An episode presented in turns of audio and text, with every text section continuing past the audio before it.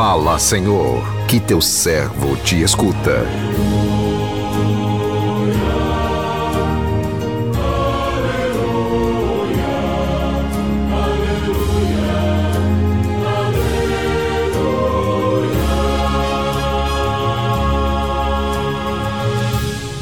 O Senhor esteja convosco, Ele está no meio de nós. Proclamação do Evangelho de Jesus Cristo, segundo João, glória a vós, Senhor. Naquele tempo, disse Jesus aos seus discípulos: Quando vier o defensor, que eu vos mandarei da parte do Pai, o Espírito da verdade que procede do Pai, ele dará testemunho de mim. E vós também dareis testemunho, porque estáis comigo desde o começo. Eu vos disse esta, estas coisas para que a vossa fé não seja abalada.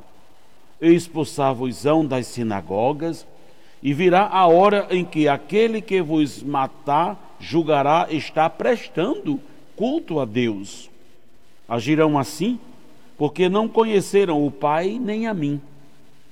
Eu vos disse isso para que vos lembreis de que eu o disse quando chegar a hora.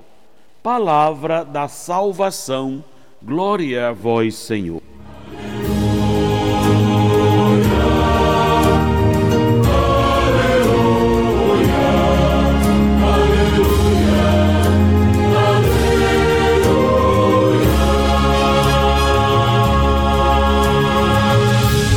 Meu irmão, minha irmã, ouvintes do programa Sim a Vida, passagem do Evangelho de nosso Senhor Jesus Cristo, narrado segundo João, que acabamos de ouvir, traz para nós uma mensagem de encorajamento para não desanimarmos quando os frutos da missão não aparecem ou quando a rejeição ou até mesmo perseguição. Jesus nos alerta: tudo isso acontecerá porque as pessoas não me conhecem. E a partir do momento que elas conhecerem a Jesus, suas vidas serão transformadas, como foi transformada a vida né, daquela família que hoje meditamos na primeira leitura do Ato dos Apóstolos. Mas que isso aconteça é preciso fé, firmeza, coragem. Quem deixa que o Espírito Santo age em sua vida e ações, terá essa força para perseverar na missão e verá os bons resultados. Que possamos nos lembrar dessas coisas ditas por Jesus quando a missão não sair com como planejamos ou quando né, surgirem as dificuldades. Meu irmão, minha irmã, veja, meus irmãos, aparece no Evangelho de hoje eh, o primeiro ofício, o primeiro encargo, a primeira missão do Espírito Santo, que é dar testemunho de Jesus. O testemunho mostra, ou seja, no real, na praticidade, aquilo que se crê.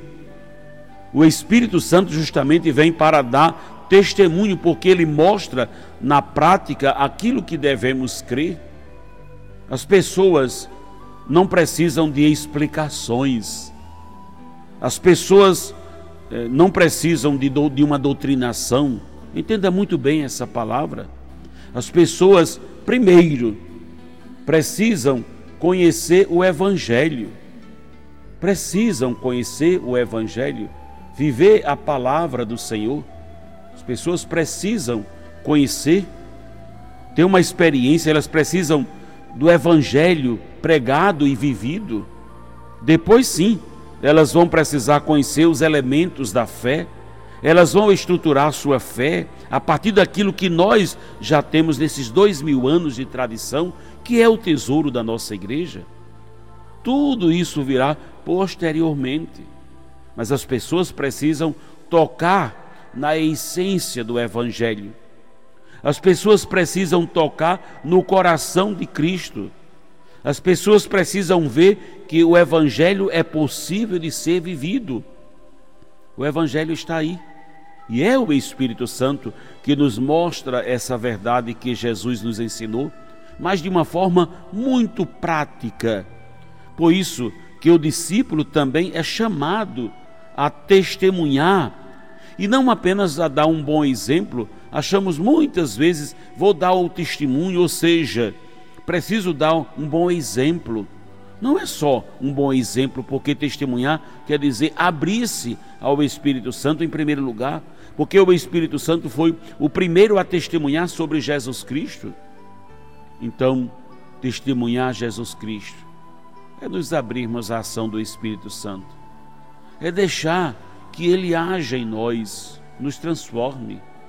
A raiz do testemunho está no Espírito Santo.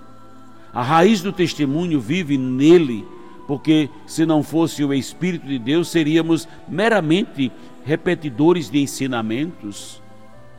Poderia ser um bom repetidor de muitas verdades, dos dogmas, de toda a doutrina, mas preciso do Espírito Santo para que a minha palavra tenha a eficácia. Preciso do Espírito Santo para que a minha palavra seja um testemunho na vida das pessoas de que Jesus é Cristo, Jesus Cristo é o Senhor e Ele está vivo. Então, nesta preparação para a solenidade de Pentecostes, abramos-nos à ação do Espírito Santo. Abramos-nos à ação do Espírito para que Ele nos encoraje no testemunho do Evangelho. Que Deus nos abençoe. Amém.